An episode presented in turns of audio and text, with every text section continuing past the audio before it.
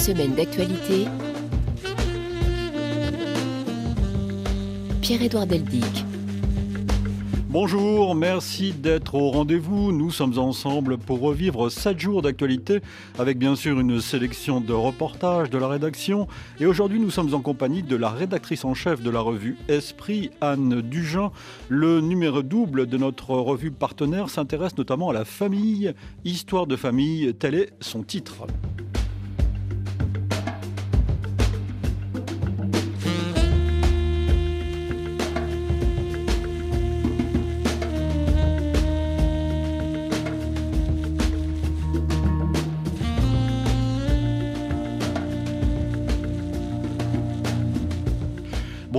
Anne. Bonjour. Je suis ravi de vous retrouver. Euh, ça fait longtemps qu'on n'a pas fait une émission ensemble euh, autour de la revue Esprit. Euh, Esprit, donc, je le disais, qui s'intéresse à la famille avec Histoire de famille. la famille vue sous différents angles, comme d'habitude quand il s'agit de dossiers de, de, la revue. Et un éditorial, un éditorial qui s'interroge sur l'avenir de, de l'Europe dans ce contexte de guerre que nous allons une nouvelle fois évoquer d'ailleurs.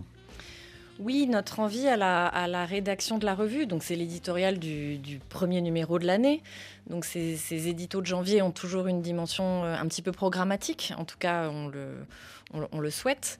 Et effectivement, euh, c'est un, éditorial qu'on écrit, c'est un texte qu'on écrit en général à la fin de l'année précédente. Et, cette année, c'est peu de dire que l'actualité euh, nous paraissait plus que sombre, franchement dystopique pour pour, euh, pour une partie d'entre elles, euh, au, point qu'on se demande parfois ce qu'on regarde, si c'est bien, si bien l'actualité ou, voilà. Je pense que c'est une expérience que que les auditeurs font euh, autant que nous. Et, et, ce, cette, cette, déréalisation du monde, cette fragmentation de l'expérience face à des nouvelles plus invraisemblables et dures les unes que les autres, nourrit une, une tentation qui nous paraît dangereuse pour tout un chacun, mais pour nous en tant que revue, qui est à la fois celle du, du repli finalement et du non-engagement ou en tout cas de la relativisation devant, devant autant de choses euh, difficiles à, saisir. Que peut-on euh, bien faire? Et par rapport à cela, il nous paraissait très important de, de dire qu'on ne renonçait pas à essayer de comprendre euh, le monde tel qu'il va ou tel qu'il va mal, de nommer les événements, d'identifier ce qui fait rupture, continuité dans notre expérience et, la manière dont on peut s'y engager. Et, et en réfléchissant à l'année 2024, il nous semblait qu'une des choses qui la caractérise, c'est que ce serait une année électorale mmh, pour beaucoup de citoyens dans le monde et pour les Européens, avec cette échéance de, l'élection du Parlement européen euh, au mois, de, juin, qui, pour différentes raisons, nous paraît être euh, tout à fait euh, fondamentale et un rendez-vous à ne pas manquer et sur lequel il est possible de s'engager. Si Esprit forme une résolution pour 2024, c'est celle de ne pas renoncer à nommer les événements, les mettre en perspective et identifier des continuités et des ruptures dans ce qui nous arrive. C'est exactement ce que vous venez de, nous dire, euh, Anne, avec la force de cette revue, c'est-à-dire d'être à la fois dans l'événement, mais avoir également le recul nécessaire. C'est cet entre-deux que permet le format revue, voilà, qui n'est qui n'est pas le temps de l'actualité. Et euh, je, le dis et je le répète, on a besoin des journalistes euh, d'actualité pour, euh, pour nourrir notre travail. C'est à partir de ce travail-là que, que, nous-mêmes, on essaie de produire une réflexion critique, une mise en perspective des faits, des opinions, qui est le propre de l'espace de la revue, à mi-chemin donc entre l'événement quotidien et un temps qui est peut-être plus celui du livre, qui est celui de la mise en perspective. Voilà, la revue et, cet entre-deux que, nous aimons cultiver. Ouais.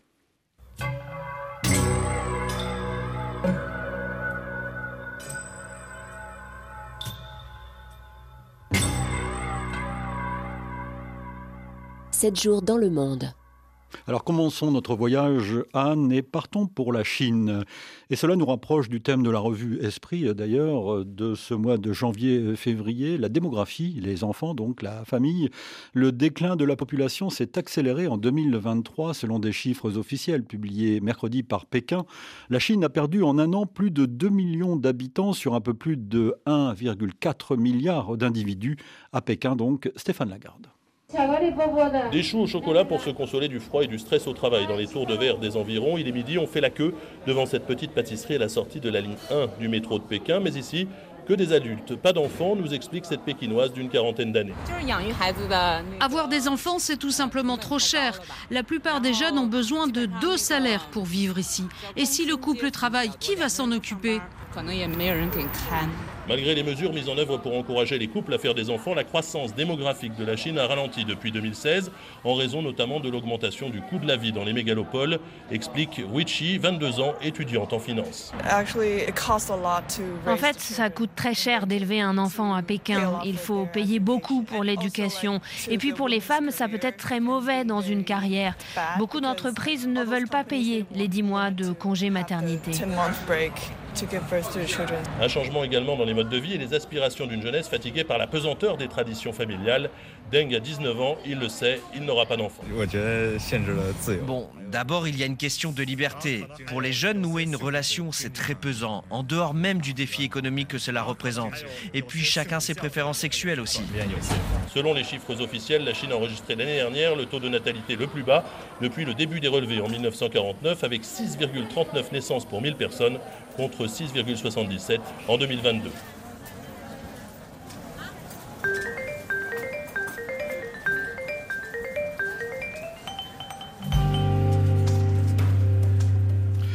Puisque nous parlons euh, démographie, Anne, il faut savoir que la France compte depuis le début de l'année un peu plus de 68 millions d'habitants, soit une nouvelle progression de 0,3% sur un an, euh, toutefois limitée par une baisse marquée de la natalité, chute des naissances en 2023 de 6,6%. Donc les chiffres de ce côté sont mauvais, voilà, qui va nous permettre de parler de, la famille. Vous avez entendu hein, euh, un des interlocuteurs rencontrés par Stéphane Lagarde parle de pesanteur familiale. Oui. Famille, je vous ai. C'est toujours étonnant euh, euh, dans, dans, la bouche d'un jeune euh, dont, on a le sentiment finalement que voilà l'horizon de faire couple, faire famille pourrait être un horizon de réalisation de soi. Il apparaît qu'aujourd'hui c'est un petit peu plus compliqué et c'est justement ce qu'on a cherché à approcher dans ce dossier double. en fait, l'ambivalence croissante de notre rapport à l'institution familiale. Euh, vous, citez famille, je vous hais. Euh, qui, est repris d'ailleurs dans un des articles. Là. De, de Gide. Voilà. Et puis il y a aussi famille, je vous ai. AI. Euh, donc ce, famille je vous hais, famille je vous ai, c'est Bazin qui fait ce qui fait ce jeu de mots euh, entre guillemets. Euh, Bazin, Gide, deux, deux, auteurs dont on peut dire qu'ils se sont quand même très largement payés la famille comme comme comme un lieu dont il fallait s'extraire et qui ont fait d'ailleurs de la littérature une, un, combat contre elle. Mais quand Bazin dit non pas famille je vous hais mais famille je vous hais, il montre bien le déplacement qu'il y a entre une famille avec laquelle Gide dit qu'il faut rompre, quand bien même il en a eu une. Et la, posture de Bazin qui est de dire euh, bah, la famille, c'est d'abord ce qu'on a, euh, c'est ce dont on hérite, c'est ce avec quoi il faut faire, euh, quitte, à, quitte, à, la critiquer. Et cette ambivalence, aujourd'hui, elle se transforme un petit peu. Euh, à la fois, la famille nous semble être vraiment euh, remise en cause comme rarement elle l'a été euh, dans l'histoire. Et pour ceux qui suivent l'actualité éditoriale, c'est quand même très frappant le nombre de livres qui aujourd'hui se font contre une famille, contre un père abuseur, ah contre une famille comme lieu de violence, de domination patriarcale.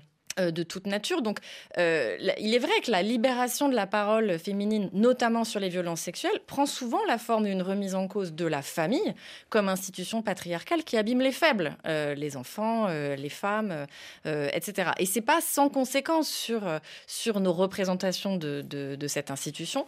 Et pour autant, elle ne cesse pas d'être une valeur en réalité, un, un horizon auquel se réfèrent beaucoup, à condition qu'elle soit choisie.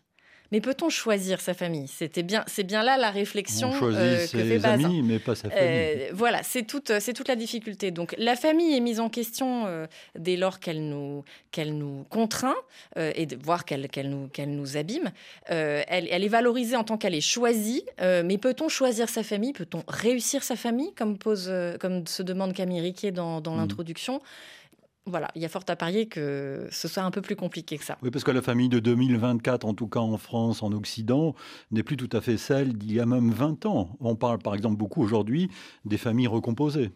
Absolument. le, et le, le, droit de la famille et les, débats que ces évolutions euh, ont pu susciter euh, en sont tout à fait le, symptôme. La famille n'a pas du tout disparu, ni de notre horizon euh, social, ni de notre horizon affectif, ni de notre horizon juridique.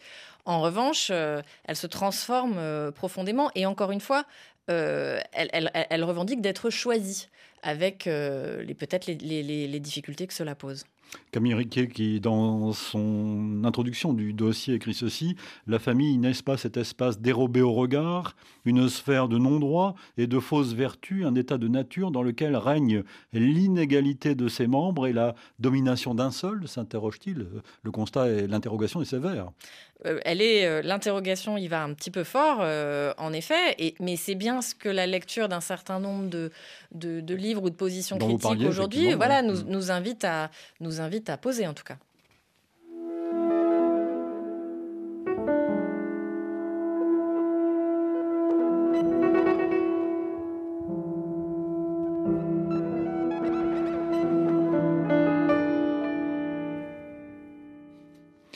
Partons pour les États-Unis maintenant. Anne Dugin, Donald Trump a donc été le grand vainqueur des caucus en Iowa. C'est le début des primaires dont nous parlions la semaine dernière avec Anne Toulouse. Reportage dans un bureau de vote de l'Iowa, donc de notre envoyé spécial David Thompson.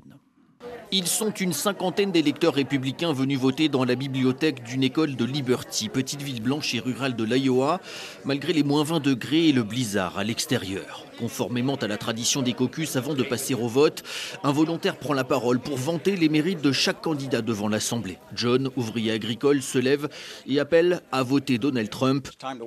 Il est temps de se réveiller, dit-il.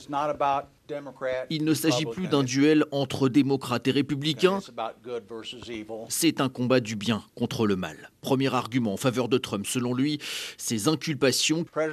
Depuis le premier jour, Donald Trump subit des attaques de toutes parts. Aucun candidat n'a subi cela. Aucun.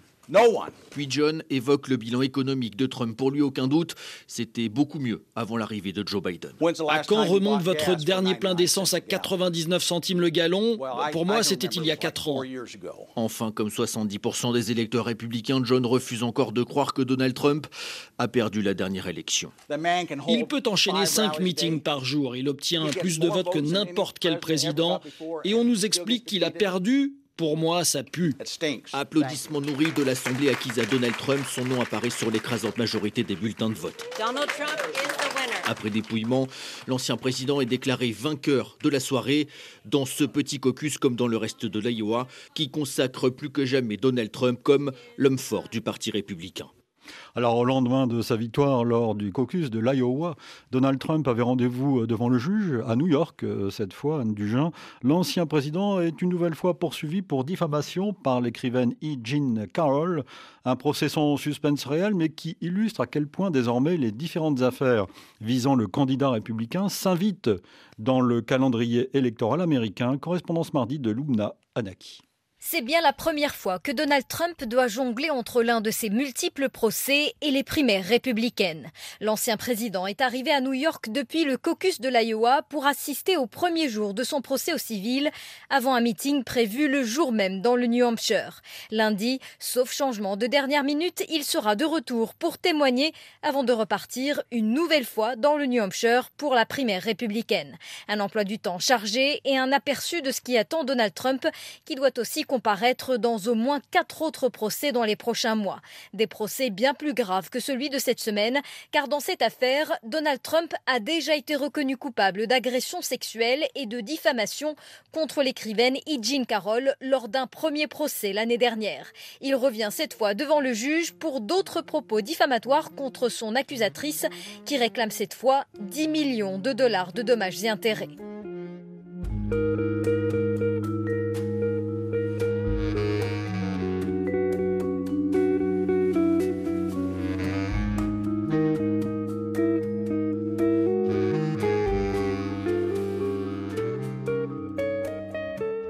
RFI, suite d'une semaine d'actualité en compagnie d'Anne Dugin, la rédactrice en chef de la revue Esprit, qui s'intéresse dans son numéro double janvier-février de cette année, évidemment, à la famille. Le titre de ce dossier s'intitule donc Histoire de famille. Nous allons en reparler tout à l'heure. Euh, Anne, euh, comment avez-vous euh, suivi ces premières primaires et cette victoire plus importante que prévue de Donald Trump dans l'Iowa?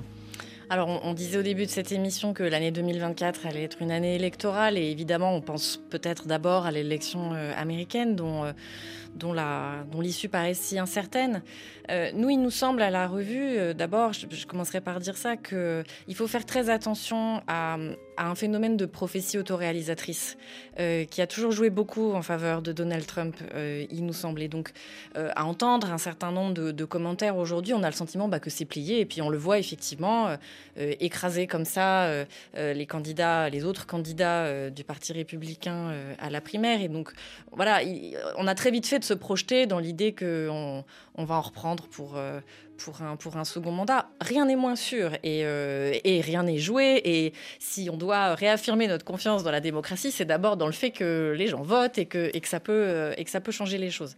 Alors, euh, ce qui s'est passé dans l'Iowa voilà, témoigne de, la, de la, sa puissance de, mise en route, de, de, mobilisation. On entendait cet électeur républicain complètement, complètement convaincu et, et il y en a probablement des millions d'autres.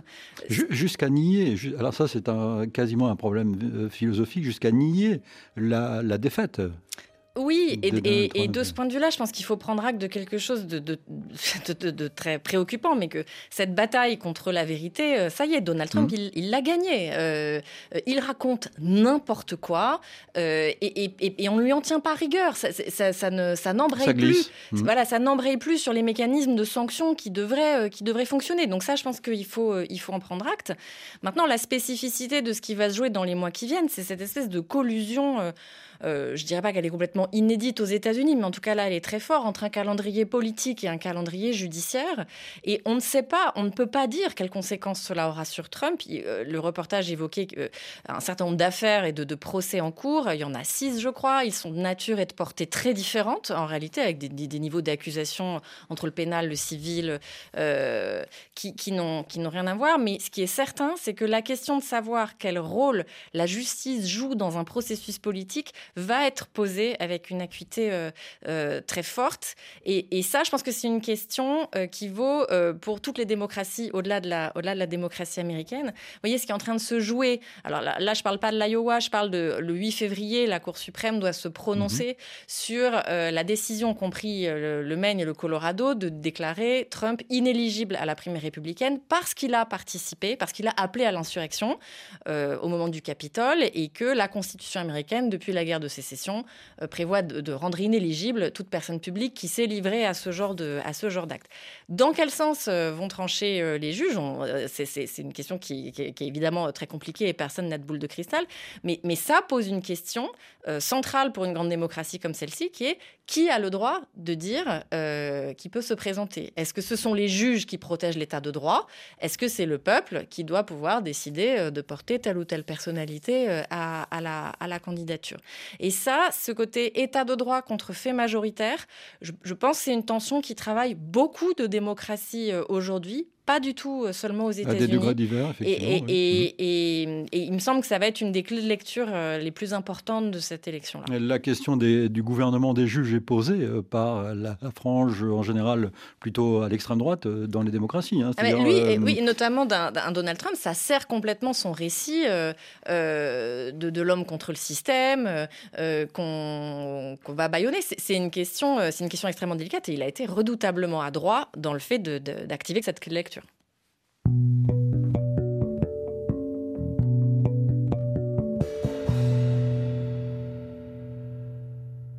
Alors continuons notre voyage, Anne Dugin, avec d'autres étapes. D'abord dans le sud de Gaza, la phase intensive des combats touche à sa fin, annonce Israël. L'État hébreu avait déjà affirmé il y a quelques jours avoir démantelé l'infrastructure militaire du Hamas dans le nord de l'enclave palestinienne. Plus de 100 jours de guerre qui ont coûté la vie à plus de 24 000 Palestiniens à ce jour. C'est 1% de la population gazaoui. À Jérusalem, Sami Boukhalifa. Nous l'avons dit dès le début de la guerre, la phase intensive des combats durera approximativement trois mois, rappelle le ministre de la Défense israélien. Yoav Galant dit désormais se concentrer sur la suite. L'avenir de Gaza dépend des Gazaouis. Des Palestiniens vivent dans la bande de Gaza et ce seront donc des Palestiniens qui gouverneront l'enclave. Le futur régime doit se développer depuis Gaza et être basé sur des forces qui ne sont pas hostiles à l'État d'Israël. Ce sera une alternative civile qui prend en considération le bien-être de ses habitants et qui ne veut aucun mal aux Israéliens. Une des quatre divisions engagées dans les combats à Gaza a quitté la zone, poursuit Yoav Galant. Cette annonce marque un tournant dans la phase opérationnelle, mais elle ne signifie pas que la guerre est terminée. L'aviation israélienne poursuit ses bombardements. Les soldats continuent leurs incursions au sol dans la région de Khan Younes, dans le sud de la bande de Gaza. Selon une habitante de cette ville contactée ce mardi, les affrontements sont toujours en cours. L'armée affirme traquer les responsables du Hamas qui se sont repliés dans ce secteur. Et les combats ont redoublé ces dernières 24 heures. On vous en parle bien sûr dans nos journaux. Suite d'une semaine d'actualité avec une nouvelle zone de tension, euh, ça ne manque pourtant pas. Ces derniers jours, Iran et Pakistan, les deux voisins, ont échangé des tirs visant à chaque fois un groupe rebelle retranché de l'autre côté de la frontière. Les deux guérillas visées de part et d'autre appartiennent à l'ethnie baloutche, mais ce sont des organisations très différentes que chacun des deux voisins a pris pour cible. Cela mérite quelques explications. Nicolas Falaise. 900 km de frontière entre Iran et Pakistan. De part et d'autre vivent plusieurs millions de Baloutches. Cette semaine, l'Iran dit avoir frappé Jaïch el-Adel, un groupe radical sunnite au discours très anti-chiite et qui revendique régulièrement des attaques contre les forces de sécurité iraniennes. Téhéran affirme que cette guérilla issue de l'ethnie Baloutche dispose de bases en territoire pakistanais, d'où ces frappes qui ont mis le Pakistan en colère. Dans une étonnante symétrie, ce dernier a riposté à cette attaque sur son sol en visant un groupe rebelle baloutche replié en territoire iranien, car le Pakistan est lui aussi en conflit avec des mouvements armés issus de cette ethnie, et notamment des groupes d'obédience marxiste-léniniste. La revendication séparatiste baloutche est nettement plus affirmée du côté pakistanais que du côté iranien, mais de part et d'autre de la frontière, les baloutches s'estiment discriminés par les pouvoirs centraux et dénoncent la répression qu'ils subissent.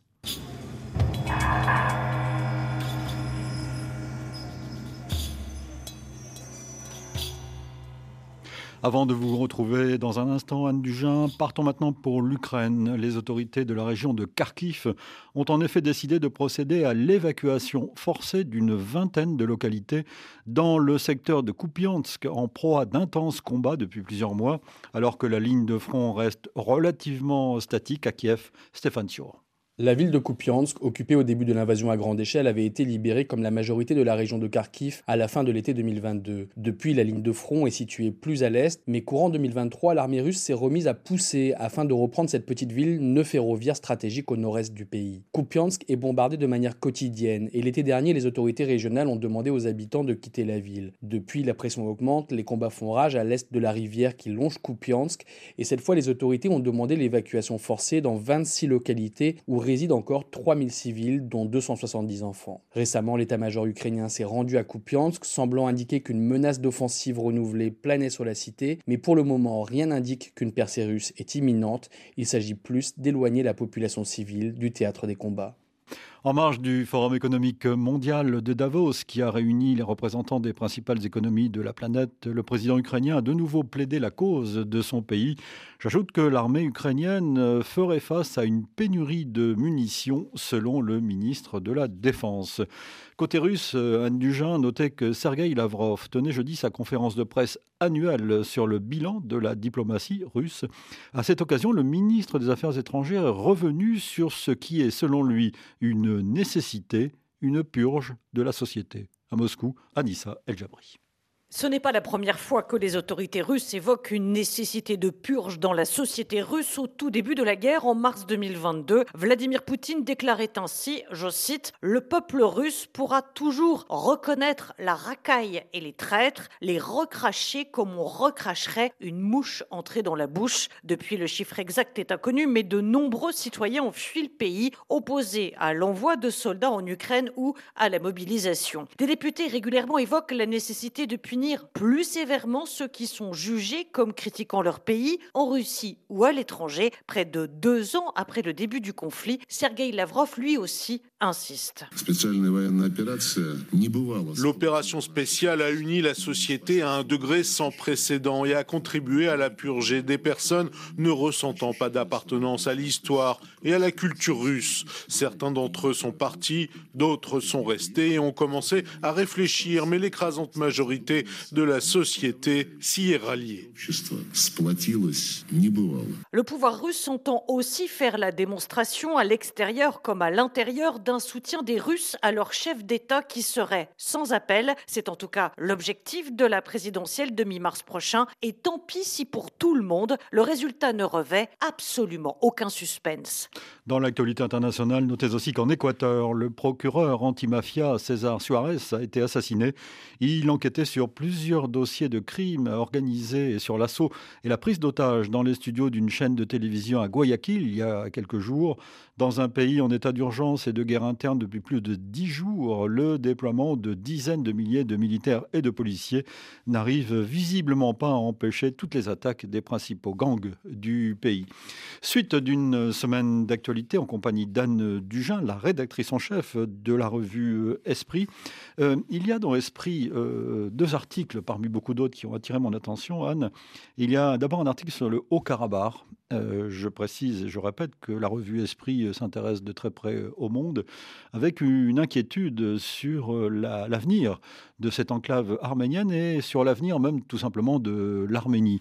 Et il y a un autre article qui, lui, peut paraître un peu, j'allais dire, anecdotique, en tout cas très en retrait, très décalé, qui s'intitule Que reste-t-il des poètes ukrainiens dans la guerre? Pourtant, c'est une vraie question qui tourne notamment sur l'utilisation de la langue russe, par exemple. Oui, vous savez, vos auditeurs savent peut-être que la revue Esprit a porté une attention soutenue au conflit en Ukraine, à cette guerre d'agression donc menée contre ce pays. Depuis le début? Depuis le début, un sujet qu'on ne veut pas lâcher. Et au-delà des aspects informatifs, d'analyse, qu'il faut poursuivre évidemment, notre souci est de, est de continuer d'évoquer ce qu'est une société en guerre et, ce que, ce que peut être une société qui est pas si loin de la nôtre, euh, confrontée, euh, confrontée à cela, et, et s'interroger sur euh, ce qui arrive à la littérature, ce que la guerre fait au langage, tout ça, ce sont des, questions qui nous paraissent euh, importantes. Et hum, nous a été proposé donc cet article euh, d'Ariel Rosé, traduit du polonais par euh, Isabelle Macor. Je dis parce qu'on a vraiment le souhait de, traduire des textes, en mhm. fait, hein, de, de, faire entrer dans la revue des textes qui, viennent, qui nous viennent d'ailleurs ou d'autres langues. Ariel Rosé est poète, elle est polonaise mais elle est en lien avec euh, finalement toute une, toute une euh, galaxie de poètes ukrainiens en exil ou au combat, euh, euh, qui s'interrogent en fait sur leur pratique poétique euh, à l'aune de ce qu'il qui leur arrive. Que reste-t-il en fait? C'est une interrogation d'Anna Arendt qui c'est la question que lui posait un journaliste allemand dans, dans une émission de, de, télévision dans les années 60. que reste-t-il? En évoquant l'expérience de la guerre, de l'exil Et elle répond il reste la langue. Et elle dit même en fait il reste la langue maternelle puisqu'elle répondait en allemand. Mhm. Et évidemment, pour les poètes euh, ukrainiens, cette question, elle est redoutable. D'abord parce qu'ils ont côtoyé à, différents euh, degrés le russe, euh, et qu'ils ont développé un rapport plus qu'ambivalent à cette langue, qui est aujourd'hui la langue de l'agresseur, mais qui était avant une langue, certains disent du colonisateur, une langue qui s'impose à la télévision, une langue qu'on apprend à l'école et qu'on sent bien qu'il y a une grosse pression des petits camarades pour la parler, pour la parler à l'école, mais qu'en revanche le grand-père est pas du tout content quand vous utilisez un mot russe euh, à la place d'un mot euh, ukrainien. Et donc, ils ont tout ce rapport très compliqué à, l'héritage de la langue qui vient évidemment euh, perturber, percuter, faire travailler leur, leur, leur langue poétique. Et voilà, c'est aussi une des dimensions de l'expérience de la guerre. Ce qui montre que la poésie est de plein pied dans son époque. Anne Dugin, vous qui ah bah, je crois qu'elle l'est toujours. poète. je crois qu'elle l'est. Euh, je crois qu'elle l'est toujours parce que parce que la langue c'est c'est notre expérience présente.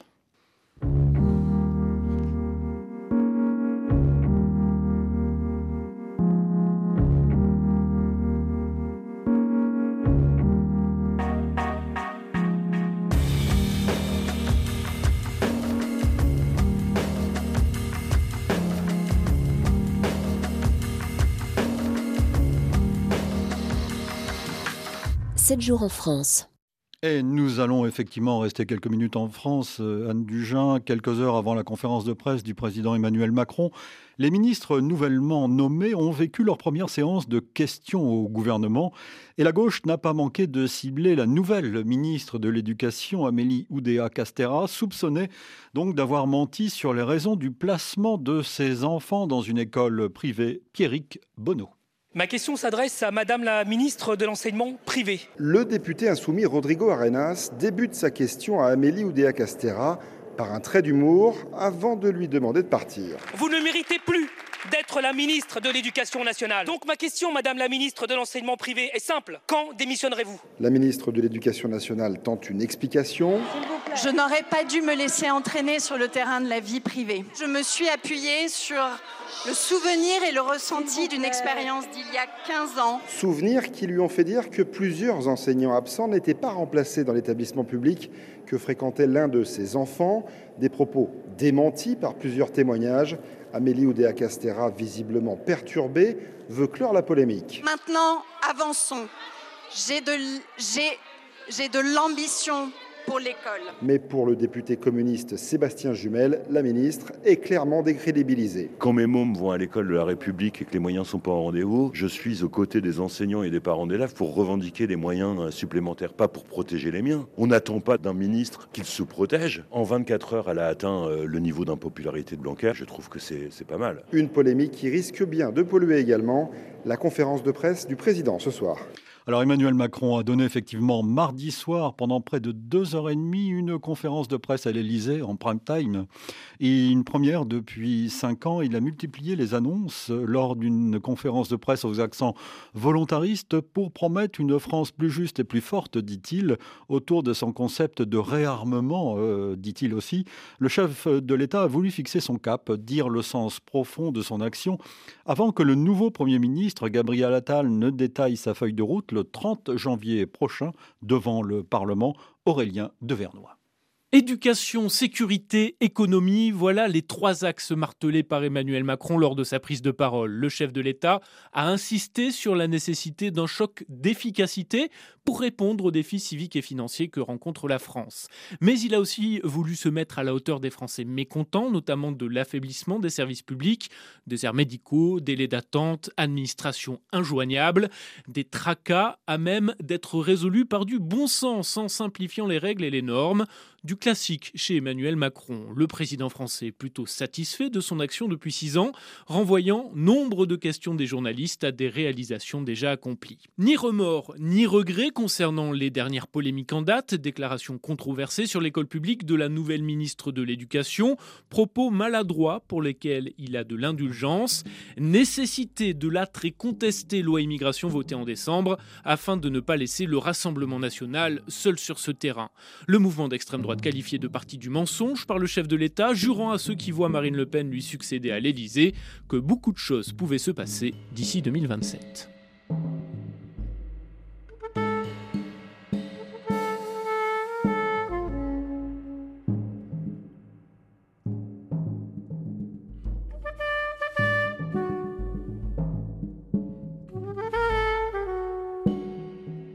Vous écoutez RFI, vous avez raison. Suite d'une semaine d'actualité, Anne Dugin, il faut dire un mot de l'infolettre que vous publiez euh, euh, chaque semaine et qui, euh, cette semaine, sera consacrée à un des mots d'Emmanuel Macron durant cette conférence de presse, réarmement. Une fois n'est pas coutume, on a fait le choix effectivement de coller un petit peu à cette actualité du discours politique. Euh, on se demande toujours si c'est ce qu'on a vraiment envie de faire, mais là, il, nous paraissait que euh, c'était important quand même de, s'interroger en fait sur cette militarisation du discours politique, parce que c'est quand même de ça dont il s'agit. Donc réarmement politique d'abord au moment de la nomination du gouvernement, puis civique, euh, puis démographique. Alors le réarmement civique, comme toujours en France, quand on va chercher comme ça dans l'imaginaire républicain. En fait, il place l'école euh, au centre. Donc, on, convoque toutes sortes d'images sépia, euh, d'enfants en blouse grise qui chantent la, qui chantent la Marseillaise. On peut s'interroger sur euh, la capacité d'un tel discours à embrayer de façon crédible sur la, sur la réalité. C'est déjà une, une, une, première question. Mais surtout, ce qui nous frappe, c'est à quel point ce discours, ce, ce oui, ce, ce mot d'ordre de réarmement, il s'adresse à une société, la société française, qui, comme beaucoup de sociétés dans le monde aujourd'hui, a vu l'horizon guerrier complètement reflué hors de son, de son, de son champ et qui n'est pas du tout prête à se battre. Or, on parlait de l'Ukraine euh, juste avant, euh, à, l'heure même où la guerre est de retour euh, sur le sol européen, à l'heure où les États partout dans le monde se réarment pour de vrai. Et donc, si, si cette thématique du réarmement, elle est sans doute pas du tout à négliger, mais il me semble que c'est d'abord un réarmement de l'idée démocratique, la question de ce que, ce que veut dire défendre la démocratie dans un monde qui est bien décidé, en tout cas pour une partie d'entre lui, à la, à la défaire. Et, et, en réalité, du coup, ce, ce, discours martial, il me paraît, euh, du, du, du président de la République en l'espèce, il me paraît euh, complètement à côté de, Ce qui a particulièrement euh, choqué notamment les féministes, Anne Dugin, c'est la notion de réarmement en matière de natalité. Oui, le, réarmement démographique. La natalité et la guerre, quoi, en quelque sorte. Euh, oui, c'est vrai que ça, convoque tout de suite des, images ou des mots d'ordre. Il euh, faut faire de, futurs soldats. Voilà, compenser, euh, hein. réservé aux pires heures du XXe siècle. Et un certain nombre de féministes aujourd'hui se, se, se préoccupent peut-être à juste titre que euh, ce mot d'ordre euh, nataliste, entre guillemets, bah, qu'est-ce qu'il dit des droits reproductifs des femmes, par exemple? C'est une, une vraie question. Mais c'est surtout que je trouve ça complètement euh, décalé, c'est-à-dire s'interroger sur les raisons pour lesquelles la natalité baisse en France, ça demande un autre niveau d'analyse et d'ambition politique que celui de dire qu'il faut réarmer les ventres. ça, je ne crois pas que ce discours soit audible pour la société française d'aujourd'hui. Et, et donc voilà, je pense que ça flatte un imaginaire euh, peut-être décliniste, peut-être nostalgique que partagent un certain nombre de nos concitoyens euh, inquiets, mais c'est pas du tout de nature euh, à, préparer qui que ce soit aux défis qui sont devant, que ce soit ceux de la démographie, que ce soit ceux de la guerre, que ce soit ceux du changement climatique, que sais-je. on n'en manque pas et, ce discours me paraît vraiment manquer sa cible. À propos de politique, j'attire l'attention des, futurs lecteurs de, la revue ou ceux qui iront sur le site de la revue sur un article qui s'intitule intitule Emmanuel Macron et l'autre France, c'est-à-dire le poids électoral euh, du vote euh, anti-Macron euh, dans les territoires d'outre-mer euh, cet article s'intitule Des irritants du passé récent aux défis du futur proche, puisque lors des dernières élections, les territoires euh, d'outre-mer et départements d'outre-mer ont voté massivement contre euh, Emmanuel Macron. Et Fred Constant essaie de savoir pourquoi. Et dans le domaine de la famille, dans ce dossier famille, été aussi particulièrement intéressé par l'interview d'Arnaud Desplechin. Hein, C'est l'interview que l'on trouve dans chaque numéro, qui lui parle aussi de la famille. Il a beaucoup parlé de la famille dans, dans, ces films et qui dit euh, notamment que finalement, à un moment donné, la famille, ça devient un lieu, c'est-à-dire une maison où euh, on a des souvenirs. Euh. Absolument, grand critique s'il en est de la famille et des liens familiaux. voilà, Arnaud Desplechin nous, nous enfin, revient, revient avec nous sur l'importance que cette thématique a dans sa filmographie et, pourquoi. Et il confie en effet que les années passant, la famille, c'est d'abord pour lui un lieu avant d'être des liens, un espace dans lequel on se sent chez soi.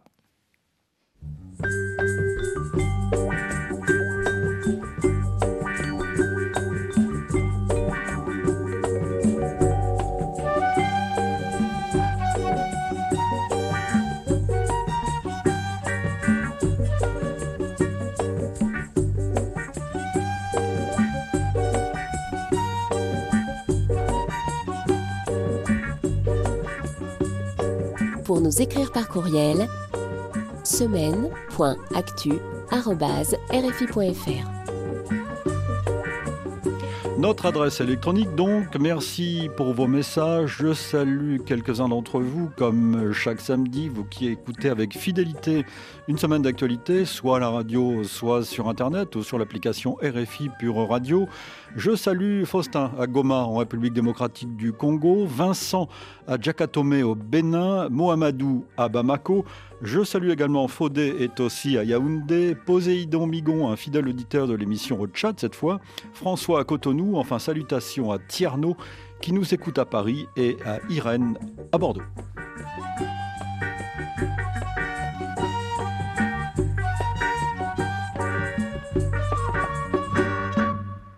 Une semaine d'actualité. Partons pour l'Afrique maintenant, Anne Dugin, aux Comores précisément. Le président Azali euh, Assoumani a donc été réélu dès le premier tour au pouvoir depuis 2016. Il y restera jusqu'en 2029, une victoire contestée par l'opposition qui pointe l'incohérence des chiffres annoncés par la CENI et dénonce une fois encore une mascarade électorale, dit-elle. Envoyé spécial de RFI à Moroni, David Bachet au début de la semaine. Devant ses partisans en liesse réunis dans son QG de campagne, le président réélu Azali Assoumani a salué un bel exemple de démocratie et s'est notamment réjoui du taux de participation élevé. Pourtant, la CENI, que le président n'a d'ailleurs pas oublié de remercier, n'a annoncé qu'un taux d'à peine plus de 16%, un taux historiquement bas et bien éloigné des plus de 60% que la même CENI avait communiqué le soir même du vote. De quoi surprendre jusque dans l'entourage du président Azali Assoumani. Autre sujet d'incompréhension, l'immense écart entre le nombre d'électeurs pour les élections des gouverneurs et ceux de la présidentielle, alors que les deux scrutins étaient couplés. Après ces annonces, les candidats d'opposition sont restés silencieux, aucune déclaration. Stupeur, concertation, division. Le parti Djoua, dont le candidat Salim Issa Abdallah est officiellement arrivé en deuxième position, assure en tout cas qu'un recours sera déposé. Sans grand espoir, la Cour suprême étant considérée par les opposants comme inféodée au pouvoir. La nuit est restée très calme. Il faut dire que les rues de la capitale étaient densément quadrillées par les militaires. La situation est à suivre évidemment dans nos journaux. Au Royaume-Uni, après un premier vote en décembre, le projet de loi pour reconnaître la sûreté du Rwanda a de nouveau été discuté à la Chambre des communes et approuvé. À Londres, Emeline Vin nous a tout expliqué. Le projet de loi Rwanda validé en deuxième lecture après deux jours de débat. Le texte contourne la position des tribunaux britanniques et assure que le Rwanda est un pays sûr, ce qui doit permettre d'y envoyer les demandeurs d'asile. Pour le ministre de l'Intérieur, James Cleverly, c'est la solution à l'immigration illégale et aux traversées de la Manche. Ce projet de loi envoie un message clair et sans ambiguïté. Si vous arrivez illégalement au Royaume-Uni, vous ne pouvez pas rester. Au sein de la majorité, certains députés ne soutiennent pas la loi, qu'ils jugent trop timorée. Ils auraient souhaité interdire tout recours aux demandeurs d'asile, voire quitter la Convention européenne des droits humains. Pour l'opposition, au contraire, c'est déjà trop. La députée nationaliste écossaise Alison Tulis parle même de violation des lois internationales. Le gouvernement s'engage sur une pente dangereusement glissante. Un pays ne devient pas sûr parce que la loi le dit, c'est un fantasme. Et ce qui est encore plus dangereux, c'est que le gouvernement demande aux tribunaux, demande aux électeurs et nous demande à nous, parlementaires, de contribuer à cette farce. Le texte doit maintenant être validé par les lords à la Chambre haute avant de recevoir l'aval du roi. Ah, depuis la signature de cet accord polémique donc entre Londres et Kigali pour un montant initial de plus de 160 millions d'euros, aucun demandeur d'asile n'a encore été euh, envoyé au Rwanda par le gouvernement britannique, mais malgré les blocages juridiques à Kigali, le Hope Hostel, l'un des établissements contractés pour accueillir les migrants, se tient prêt. Reportage de Lucie Mouillot à Kigali. Quatre étages résidentiels mais sans occupants depuis mai 2022. Les aménagements, salles de prière, ordinateurs ou encore terrains de sport mis en place pour l'accueil des demandeurs d'asile dans le Hop Hostel au milieu du quartier de Kagougou n'ont pas encore servi. Le manager Bakina Ismaël. Nous avons 50 chambres, des chambres doubles, pour être prêts à loger jusqu'à 100 résidents. Et comme vous pouvez le voir dans les différentes zones, nous utilisons différentes langues comme l'anglais et l'arabe. Des chambres réservées par les autorités depuis plus d'un an et demi, auparavant occupées par une vingtaine d'orphelins du génocide des Tutsis qui ont dû quitter les lieux. L'établissement devait accueillir les passagers du premier vol de migrants prévu en juin 2022, annulé au dernier moment par une décision de la Cour européenne des droits de l'homme. Nous sommes toujours là depuis le début du contrat jusqu'à aujourd'hui, jusqu'à ce qu'ils arrivent ici. Donc tous les services sont prêts, nous les attendons juste. Tous les employés sont là, à leur position, pour attendre les demandeurs d'asile. Le projet controversé de loi sur la sûreté du Rwanda est de nouveau débattu cette semaine par les députés britanniques. Projet et accord central de la politique d'immigration du gouvernement du Royaume-Uni, mais dénoncé par de nombreuses organisations de défense des droits humains.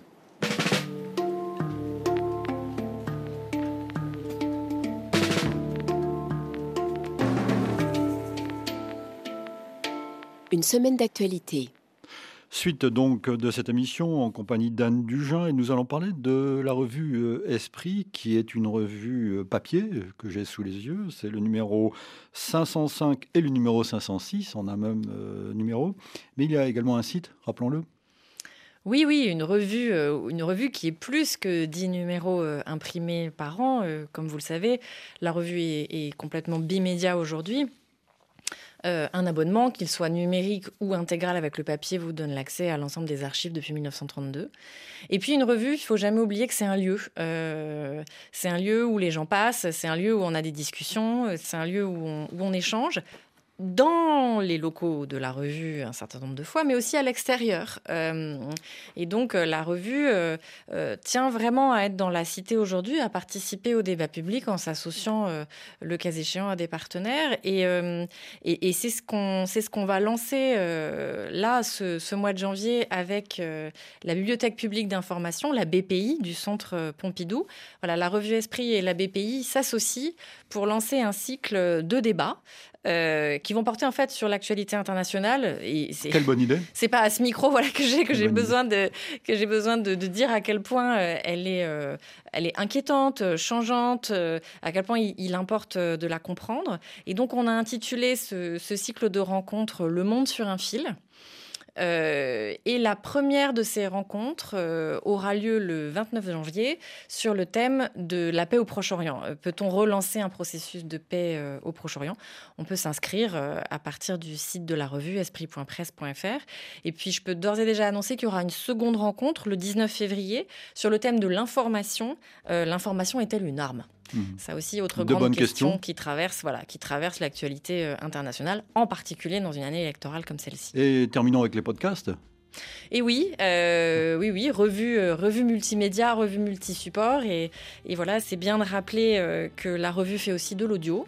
Des podcasts d'actualité culturelle, d'histoire, de, relecture de ces textes d'archives. Voilà, il y en a un peu sur tous les thèmes et, tous les formats. Ils sont, ils sont en libre accès à partir du site internet ou sur, sur les plateformes de, de, podcasts. Que d'évolution depuis 1932. Hein et eh oui, et eh oui. Merci Anne Dugin. Il faut lire la revue Esprit, cela va de soi. numéro double janvier-février consacré à la famille, histoire au pluriel de, de famille et nous allons nous retrouver euh, dans quelques temps, le mois prochain ou dans les mois qui viennent. Euh, nous parlerons euh, sans doute ces mois prochains de poésie, par exemple. Avec plaisir. Une semaine d'actualité réalisée évidemment par Vanessa Rovensky. Je ne vous dis pas samedi prochain ni à l'autre, car ces deux prochaines semaines, à cette heure-ci, priorité sera donnée au football, à la Coupe d'Afrique des Nations. Mais nous vous donnons rendez-vous demain pour le magazine ID. Nous vous proposons une rencontre avec un grand nom du journalisme, Philippe Labro. Journaliste, mais aussi romancier, cinéaste, parolier, plusieurs vies en une, en somme. Rendez-vous avec lui demain à 17h10, temps universel, 18h10, heure de Paris. Bon week-end, bonne semaine. Dans un instant, un nouveau journal sur RFI.